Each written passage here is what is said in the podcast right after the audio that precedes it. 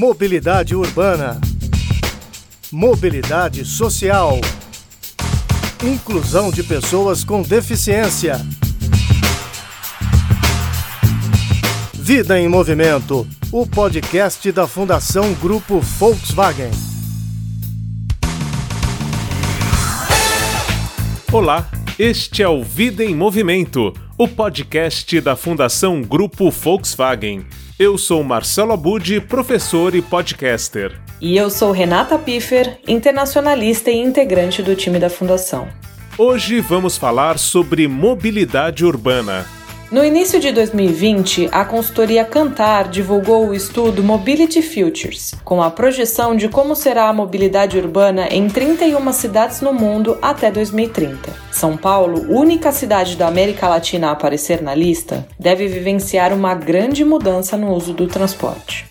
Para entender melhor sobre mobilidade urbana, vamos conversar hoje com a Elizabeth França, que foi nomeada recentemente secretária municipal de Mobilidade e Transportes de São Paulo.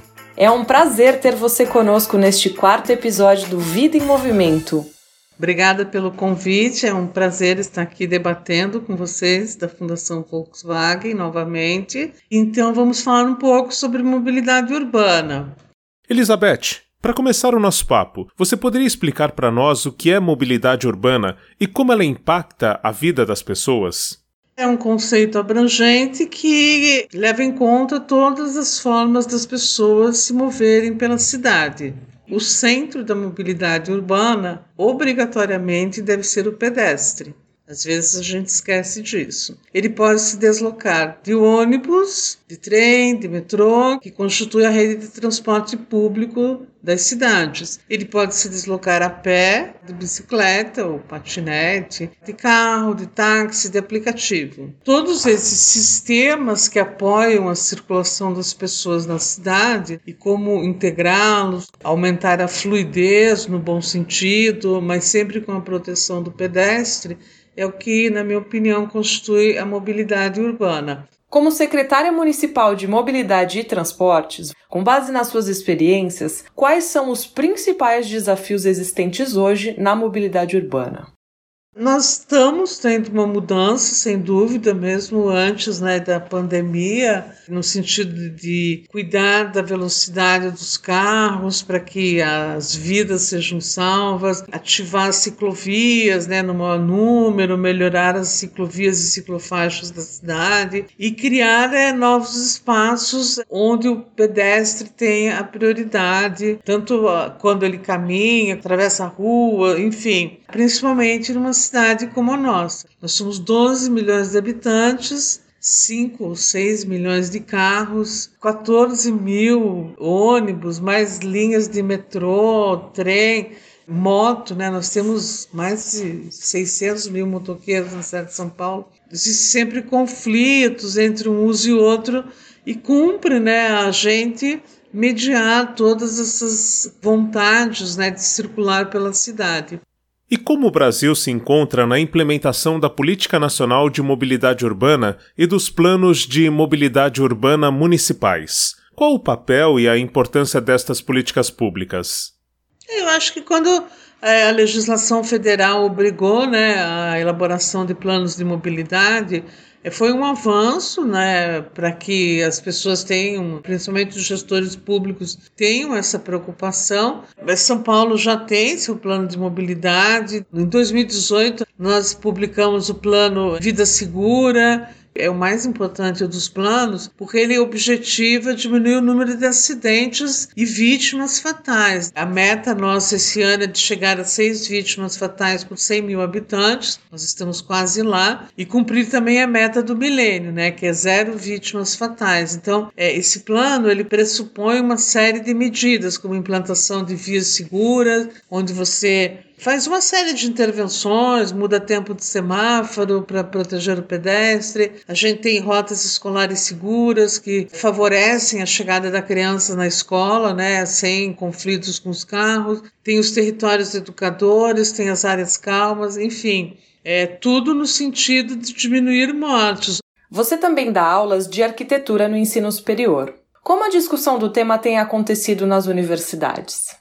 Eu sou professora no curso de arquitetura da FAP e eu acho que 100% dos trabalhos hoje em dia levam em conta essa preocupação com a mobilidade urbana. E os alunos têm tido preocupações muito legais, sempre levando em conta essa mobilidade ativa, né, dos pequenos circuitos, dos espaços públicos, ciclovias, essa rede aí de novidades, é, enfim.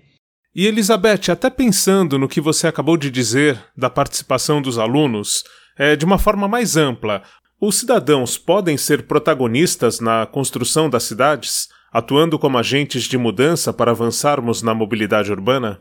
No dia a dia, eu acho que é, nós temos que pensar que pequenos circuitos podem ser feitos a pé ou de bicicleta. Esses dias eu estava vendo os desenhos das crianças, né? quando ela vai a pé, ela observa a casa, a rua, os amigos, a convivência social, é, o comércio, ela interage com várias pessoas, até com moradores de rua.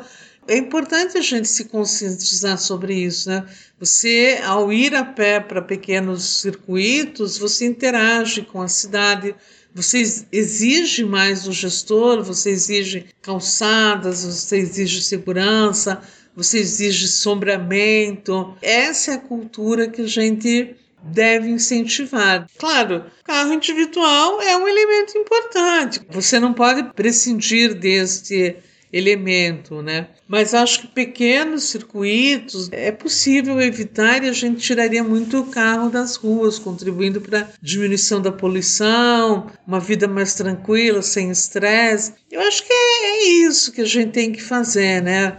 Usar o transporte público. É, quanto mais gente usando metrô, trem e ônibus, é, mais a qualidade tende a melhorar. Antes de passarmos para as considerações finais, eu queria que você comentasse um pouquinho sobre como esse período de distanciamento social tem impactado a mobilidade urbana nas cidades. O que podemos aprender com esse momento e quais as perspectivas daqui para frente?